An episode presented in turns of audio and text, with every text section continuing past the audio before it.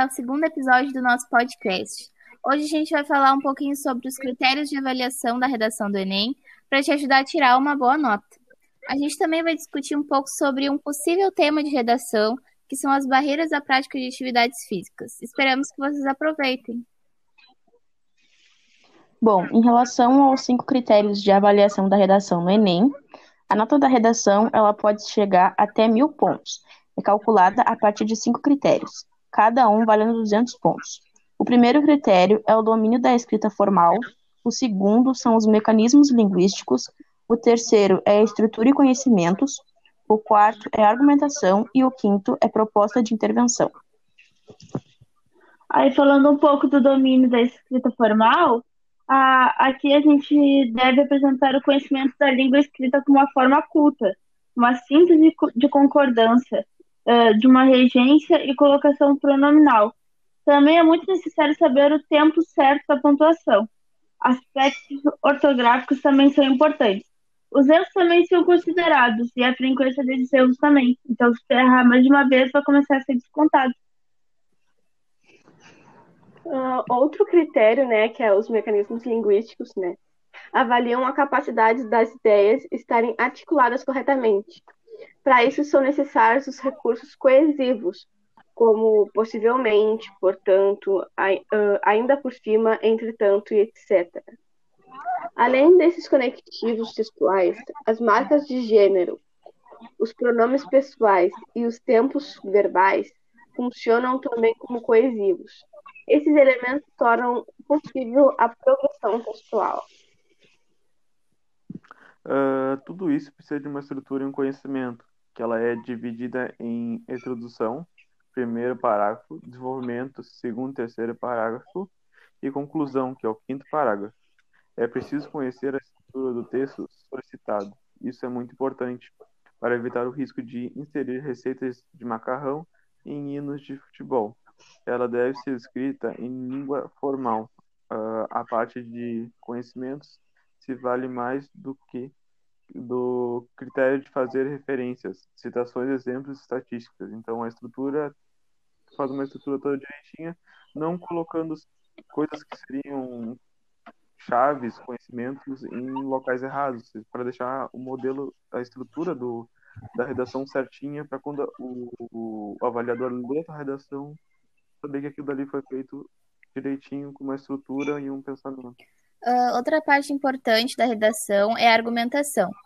Uh, para essa argumentação é necessário fornecer argumentos válidos para defesa de opiniões, uh, contra-argumentos, exemplos de apoio ao seu texto e várias outras coisas. Para esse critério, as palavras-chave que tu tem que pensar são selecionar, relacionar, organizar e interpretar informações, fatos, opiniões e argumentos que vão em defesa do seu ponto de vista.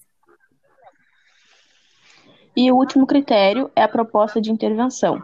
A proposta ela tem que ser feita com um pensamento crítico em uma intervenção que possa ajudar positivamente a sociedade em um todo, não desrespeitando os direitos humanos e as diversas diferenças culturais e sociais da sociedade. E agora a gente vai abordar o assunto sobre as barreiras à prática de atividades físicas. Agora mesmo nós vamos discutir um pouco sobre um possível tema de redação, que são as barreiras à prática de atividades físicas, e ver alguns dados importantes para a criação do nosso texto. Uh, muitas, muitas são as desculpas que são dadas na hora de falar sobre as barreiras que impedem as pessoas de praticar exercício Sejam elas o tempo, as dores, o dinheiro, as inseguranças, a preguiça e o motivo de praticar atividade sozinha, que não é uma segurança para as mulheres. O assédio a gente tem que botar em vista e a falta de incentivo e motivação, que, e a atual pandemia também.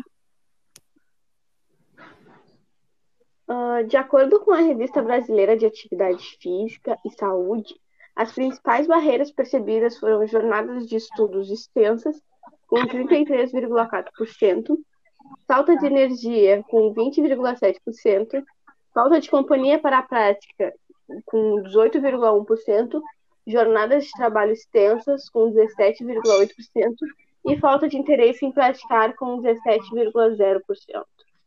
É, a prática, a prática de atividades físicas trazem muitas vantagens, como é citado no artigo Barreiras percebidas em jovens universitários para realizar atividades físicas.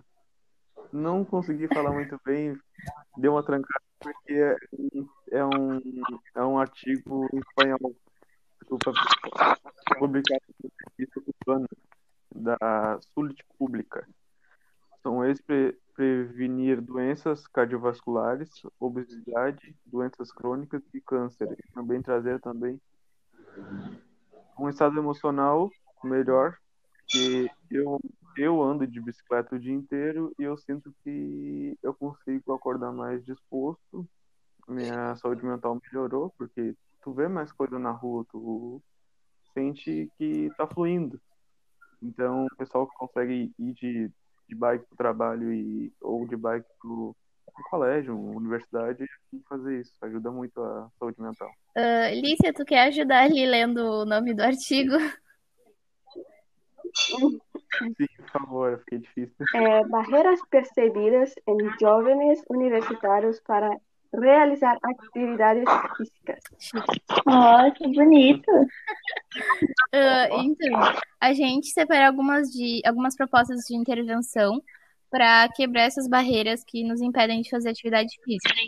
Uh, algumas delas são praticar esportes com os amigos e familiares, praticar atividades dentro de casa com auxílio de um profissional, fazer caminhadas em lugares públicos e movimentados, se locomover com um grupo de pessoas para academia, utilizar o tempo que tu fica no celular para fazer um treino de 30 minutos, uh, começar aos poucos para não sentir muita dor. Esses são só alguns exemplos, mas pode citar muito mais. Uh, então, gente, o podcast de, de hoje foi basicamente isso. A gente espera que vocês tenham gostado e aproveitado as dicas que a gente deu. Até a próxima.